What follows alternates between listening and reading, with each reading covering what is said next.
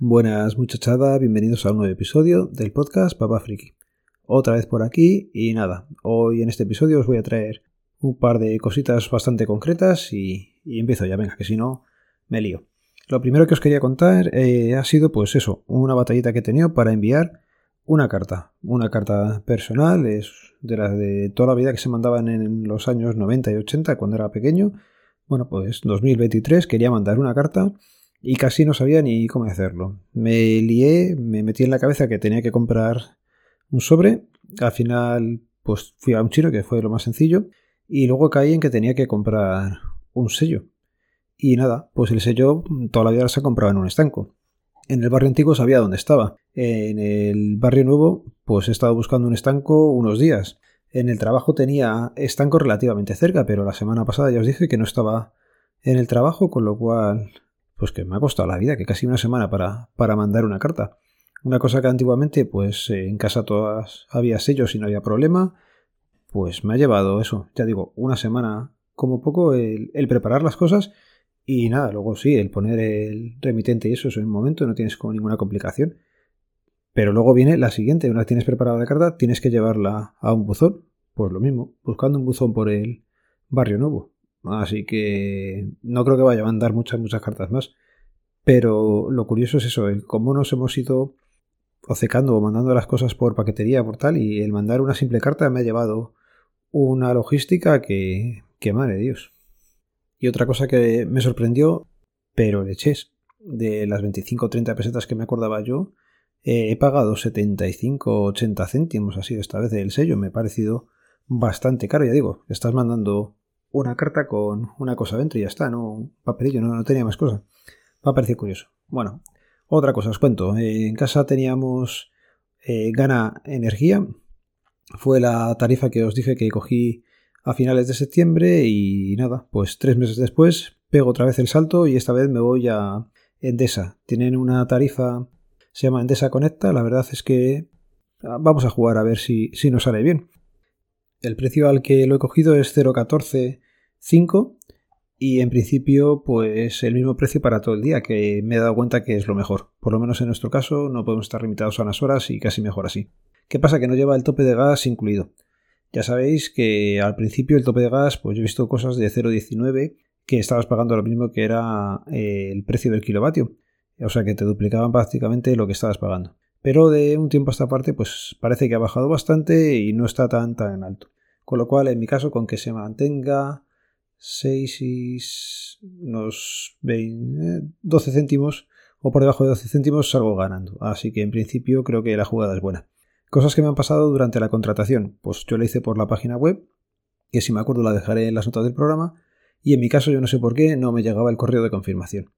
Lo hice hasta en tres ocasiones y lo hice probando de todas las maneras. Primero con el CUPS, que era lo más fácil, luego poniendo el número de, de la calle y luego pues cambiando el correo a ver si también había forma y nada.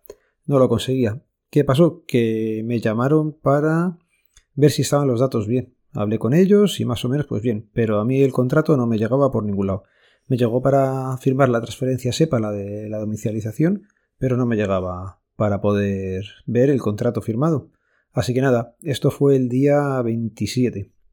Hoy es 31, estoy grabando por la noche y si sale todo bien y ya sabéis, la automatización está bien hecha y todo, mañana por la mañana estará en vuestros podcatchers, así que podéis escucharlo. El tema es que esta tarde he hablado con ellos, también pondré las notas del programa del teléfono, pero vamos, es el oficial de Endesa, el, que tienen ellos en la página web. Y ahí me ha tenido un chaval bastante amable, me ha explicado que sí, que estaba desde el día 28 cambiado con ellos y me mandaba la copia del contrato. Bueno, pues la copia del contrato, cuando me ha llegado, se te da un vuelco así el corazón porque no sé por qué en vez de poner electricidad ponía gas. Digo, ¿cómo haber contratado gas y gas no tenemos?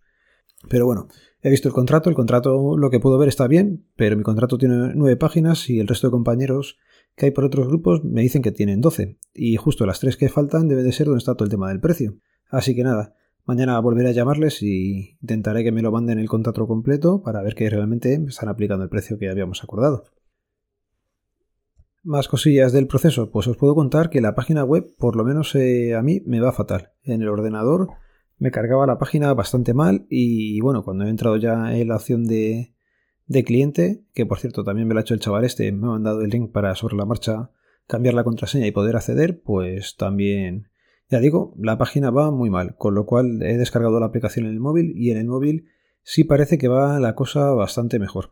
Así que, bueno, intentaremos saber si nos dan bien el contrato, vemos que está todo bien y a ver qué tal llega la primera factura. Hablando de facturas, cerramos ciclo con, con la empresa que tenemos la, la aerotermia y seguramente pues en unos días os pueda contar el siguiente palo que nos pegan, porque va a ser un palo bastante gordo, está haciendo bastante frío. Aquí hemos tenido temperaturas de 5 bajo cero y sensación térmica de menos 8, que no está nada mal. Así que veremos lo que nos llega.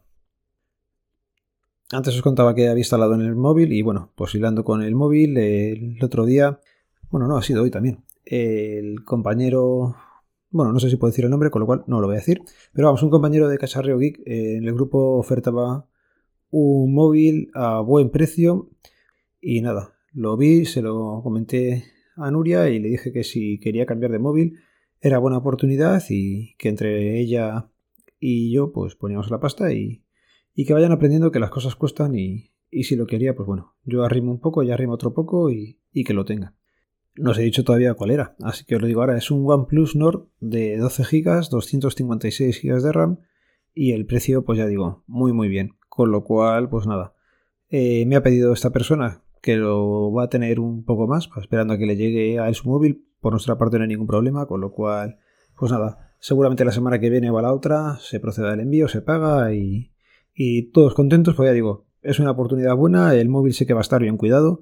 Si cualquiera del grupo dice que está bien cuidado, ahí la gente es toda de fiar, así que mola. El hacer el intercambio, algunos podcasters también se lo he oído ya que el tema de Wallapop y cosas así que la gente se está echando un poquillo para atrás y que se va a volver a, a los grupos cerrados, a, a, gente que se conoce y tal. Y bueno, pues dentro de Cacharreo Geek sabéis que, que hay gente así y que se puede hacer un buen trato. Y nada, lo voy a ir dejando por aquí.